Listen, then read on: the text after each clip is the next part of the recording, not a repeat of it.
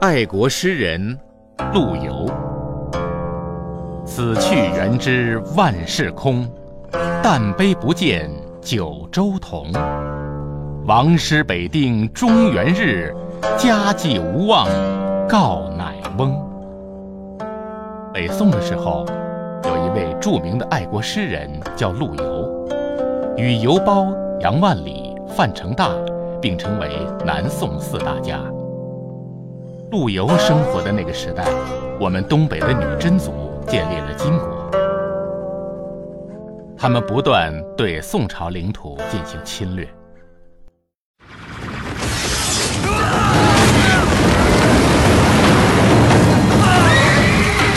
昏庸的皇帝被奸臣蒙蔽，把原本好好的江山弄得一败涂地。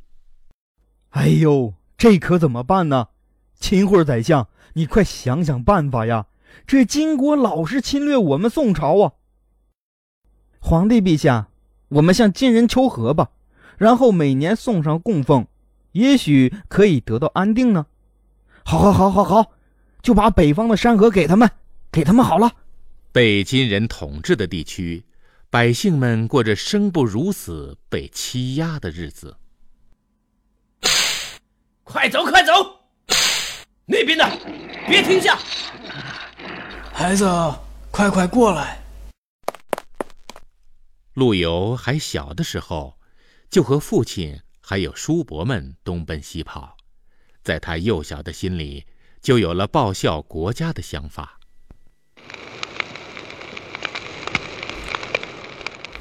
啊，这北方现在也成了金人的地盘了。我们大宋的百姓被金人欺压奴役，这朝廷也不管管。我们的力量根本管不了别人。现在啊，是奸臣当道，百姓受苦啊！父亲大伯，我长大以后一定赶走金人。陆游长大做官以后，又一次被派到一个水灾严重的地区做官员。陆游大人，你怎么来了？这里水灾严重，已经按照您的命令派人。我没事，你先回府去吧。我陪着大家一起，更加方便指示救灾和查看灾情。后面的不要挤，不要着急，大家都有，每个人都有。陆游大人开仓放粮，不会让大家饿肚子的。陆游大人真是好人呐！是啊，是啊。陆游很受百姓爱戴，但是他深深的知道，百姓们正在遭受着金人的欺压。他决定和皇帝提出讨伐金人的想法。皇上，臣觉得，这金人欺压我国的子民。占据我国的江河，实在罪不可赦。臣请求皇上派兵讨伐金人。呵呵呵，呵呵呵，陆大人倒是很有想法呀。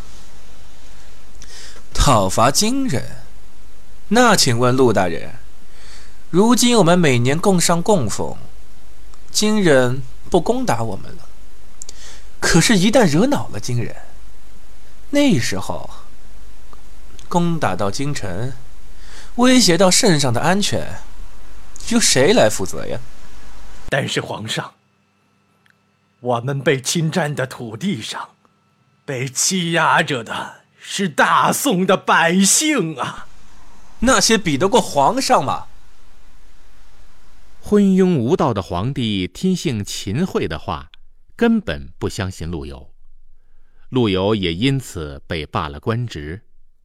这时候，陆游已经很老了，他回到了老家。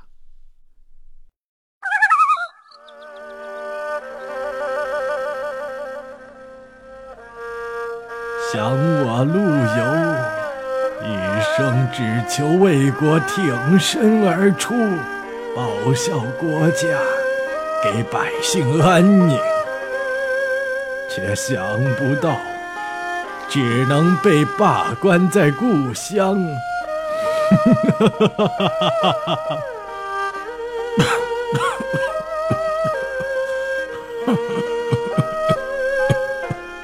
生病的陆游听到窗外的人们讨论着朝廷要讨伐金人的对话，内心无比的激动。但是，他已经年老体弱，不能再为国家效力。他怕自己看不到朝廷统一。哎，听说没有？朝廷终于要下诏书讨伐金人了，是吗？哎，以后啊，那我们可就有好日子过了呀！哈哈哈哈哈。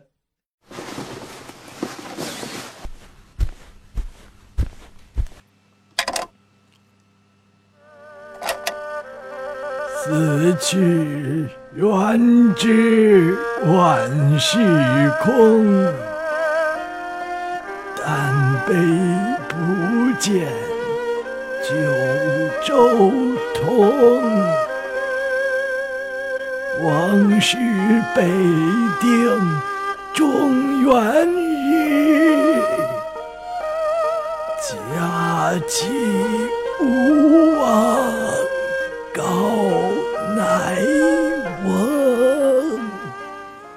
那时候的陆游已经是八十五岁高龄的老人了，病魔的折磨并没有击退他的爱国热情。